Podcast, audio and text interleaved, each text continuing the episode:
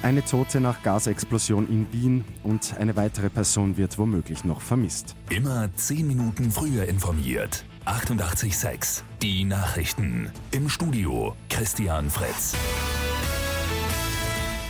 Bei einer Gasexplosion gestern in Wien-Wieden ist eine Frau ums Leben gekommen. Das hat Christian Feiler von der Wiener Feuerwehr bestätigt. Eine Person konnten wir heute in der Nacht leider nur mehr tot aus den Trümmerbergen. Wir sprechen aber wieder ausschließlich von äh, Personen im Gebäude, weil vor dem Gebäude ist alles fertig sondiert.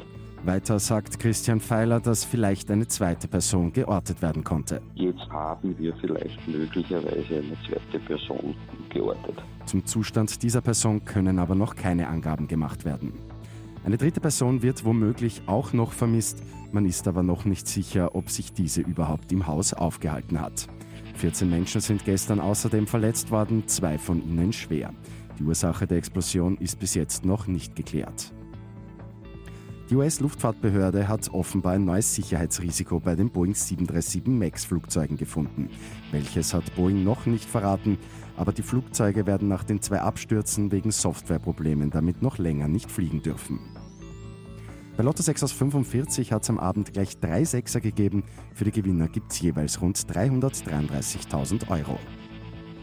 Und guter Sonnenschutz muss nicht teuer sein. Die gute Nachricht zum Schluss. Der Verein für Konsumenteninformation VKI hat Sonnencremen getestet. Generell ist der Test gut ausgefallen. Am besten haben aber die günstigsten Produkte abgeschnitten. Mit 886 immer 10 Minuten früher informiert. Weitere Infos jetzt auf Radio 886 AT.